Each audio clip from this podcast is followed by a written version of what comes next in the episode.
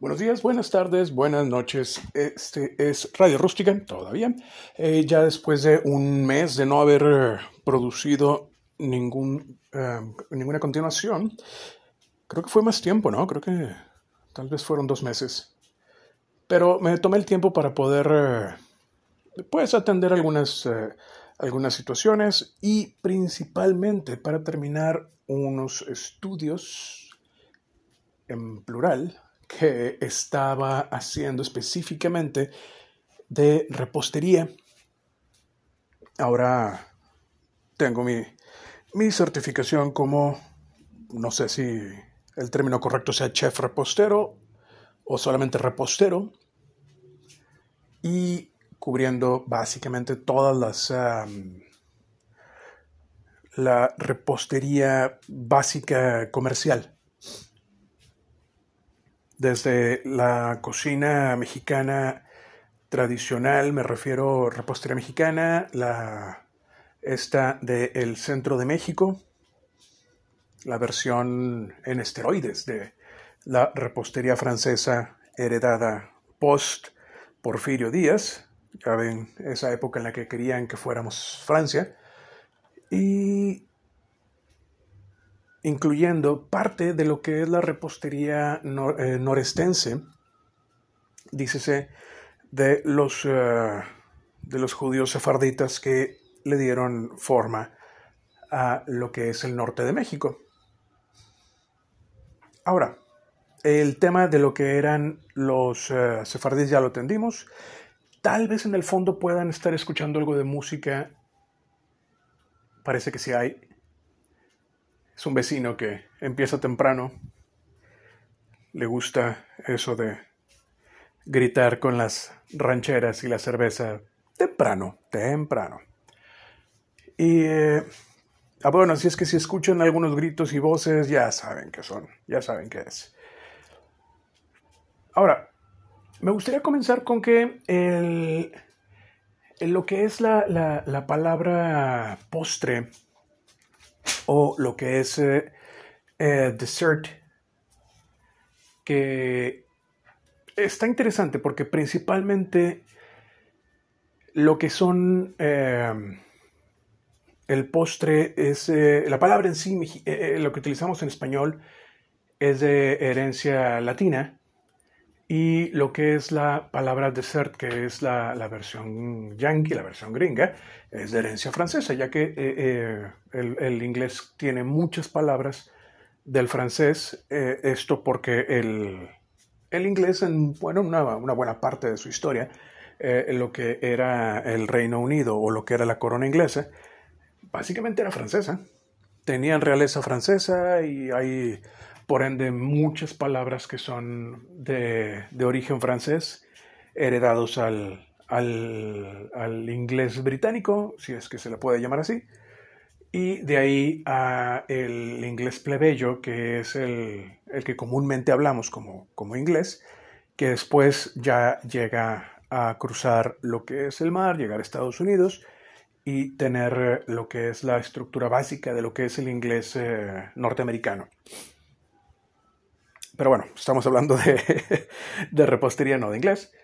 Y el, la palabra dessert viene, dícese de dessert o dessert, que estoy seguro que, acabo de, masacrar la, palabra, pero eh, significa de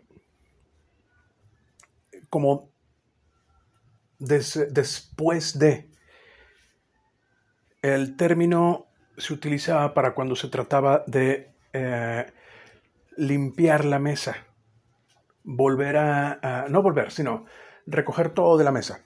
Y una vez que se hace, vamos a, decirle con el fin del ejemplo, la levantada, una vez que se lograba la levantada, ya era hora de la taza de té, del el azúcar con algo, que dependiendo de de la época y la condición económica de los comensales, pues era originalmente era fruta. Lo que se comía después de, la, después de la comida era fruta, porque realmente el término de comer algo dulce después de la hora de la comida es eh, relativamente moderno en la historia de la humanidad.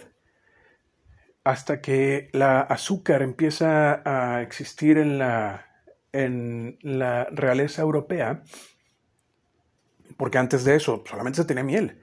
Y la miel era de temporada y era limitada porque pues, las abejas solamente pueden producir hasta cierto punto.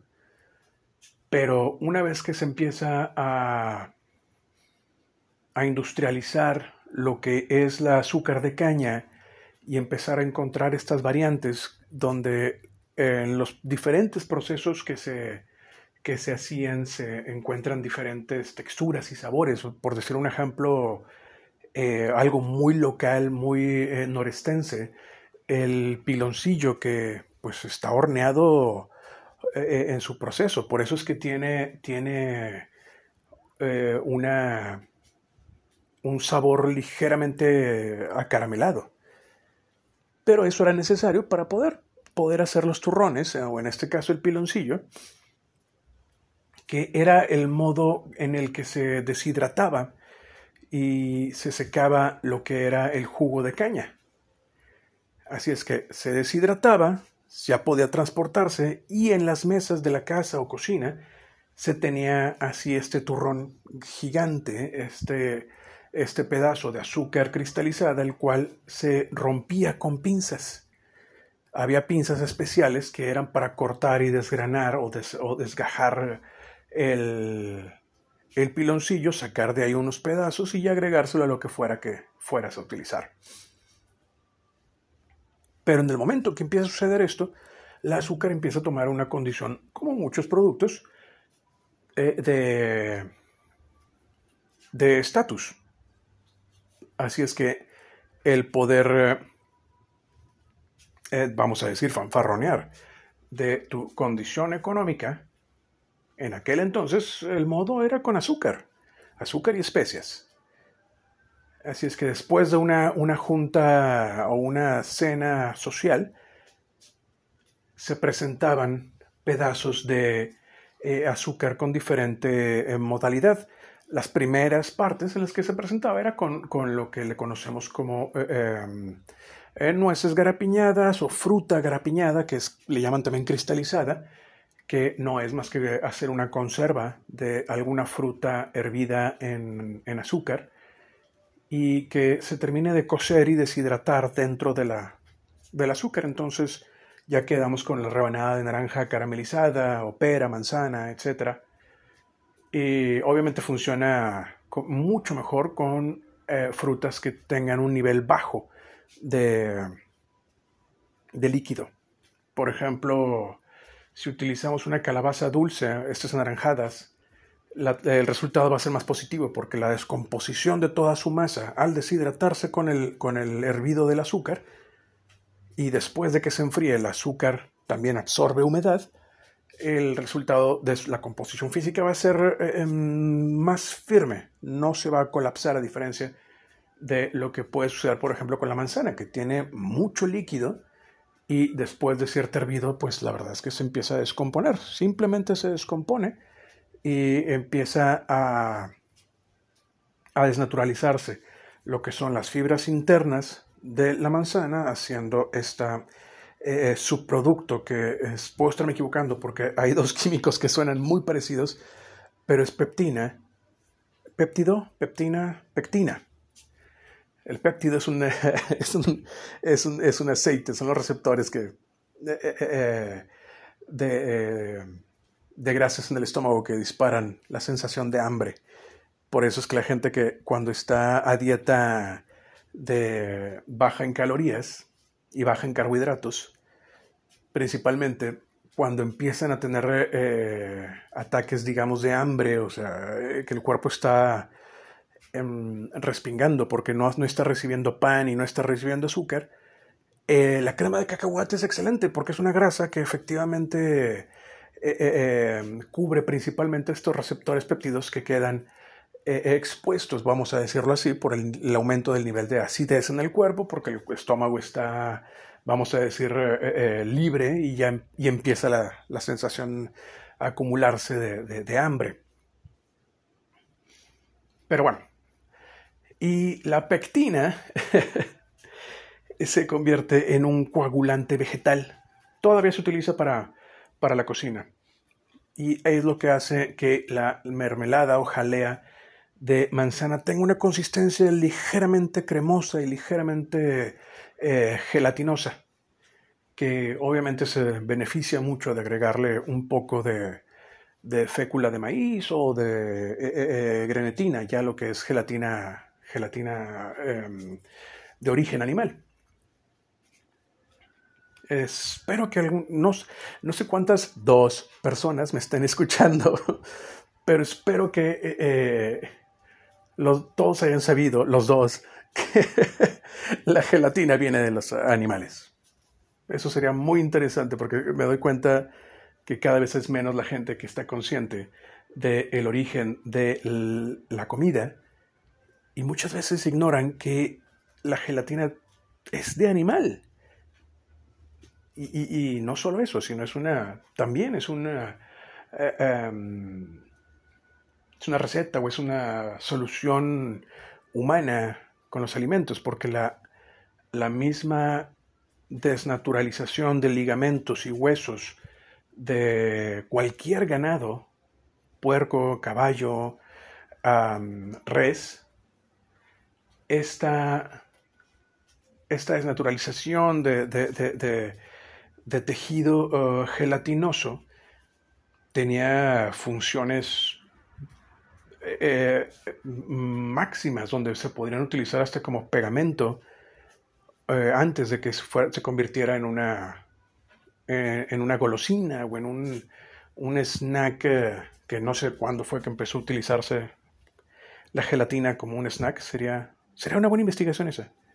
A todos nos gusta la gelatina. Y, y los beneficios de, de aumentar los niveles de colágeno en el cuerpo. Pero bueno, regresando. Y... Eh, ay, me, me desvié bastante yo solo. Listo. Entonces, ya una vez que con la, la, se empiezan a presentar lo que son las frutas deshidratadas en caramelo o caramelizadas, se empieza a, hacer esa tendencia donde después de la hora de la comida vienen los dulces, que es obviamente con una intención social, estatus, etc. Pero estos, esto es después de la época medieval. Estamos hablando que esto ya después del oscurantismo humano.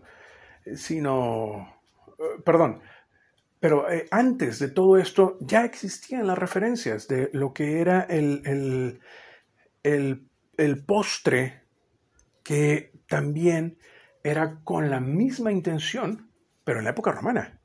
Estamos hablando de por lo menos mil años antes de la revolución, eh, perdón, antes del, del de la época del oscurantismo o tal vez hasta del modernismo. Pero el... No, no, oscurantismo. y los registros son diversos. Eh, así como el imperio francés fue, de los, fue gracias a ellos que hicieron las escuelas más sólidas y, concisas de, lo que es la cocina humana, eh, los romanos fueron los primeros que también y primero estoy exagerando en mi, en mi término, porque no estoy seguro de que fueran los primeros, pero dado a que fue, fueron de los más exitosos en acumular información bibliográfica en la historia de la, humanidad, y me refiero en el inicio de la humanidad, es de donde tenemos fuentes más eh, fidedignas de eh, algunas recetas. Uno de estos ejemplos era eh, piñón y miel, perfectamente entendible. Cualquiera podemos imaginarnos una charola con piñones y eh, miel salvaje y esto se horneaba. Por decir así, eh, por hacer referencia a algo muy mexicano, una palanqueta, una palanqueta romana. Dada la condición de que la miel era obviamente más difícil de tener en granjas en la época romana este tipo de, bocados o, de snacks o de bocadillos que me, me, hace conflicto porque en español mexicano bocadillo es algo que te está echando la cara. Es, un, es, eh, digamos, la, la traducción de, de, un snack, un tentempié. Y en España, un bocadillo son dos piezas, dos cortes de pan con algo de carnes frías, algo de, de queso y es para estar normalmente eh, platicando y, sería lo que le estaríamos lo que estaríamos llamándole aquí como comida de picar para estar picando constantemente mientras te tomas otra botella de vino y sigues platicando. Así es que es difícil. La traducción me quedo con palanqueta. Vamos a quedarnos con palanqueta.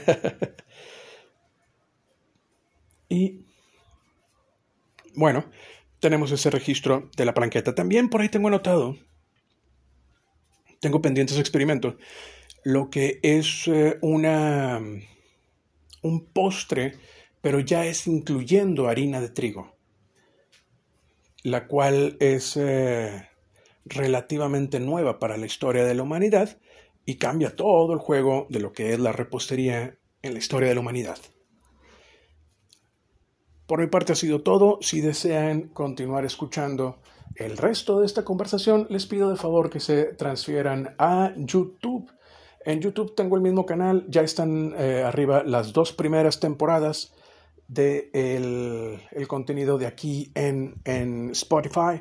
Me tuve que mover, como había anunciado anteriormente, con la intención de poder llegar en algún momento a tener por lo menos mil, mil auditorios, mil auditorios, mil oyentes que me permitieran eh, poder generar un goteo de, moneda, ya que por cada vista se puede generar aproximadamente, eh, creo que son 10 centavos de peso. Es una, es una ridiculez. Entonces se ocupa un número de cuatro cifras para poder hacer esta compensación, ¿no? Y, poder estar generando un goteo ya que, pueda ser útil, que pueda ser útil. Por mi parte ha sido todo. Les pido que eh, den el salto a lo que es eh, mm, rústica en YouTube. Pueden buscarlo como rústica con K o rústica con C. Pero el canal ya está, ya está, ya está hecho. lo van a encontrar como, perdón, como les decía, Radio Rústica con K. Monólogos o podcast. Por mi parte ha sido todo. Gracias por escuchar y los espero en YouTube. Que tengan buen día.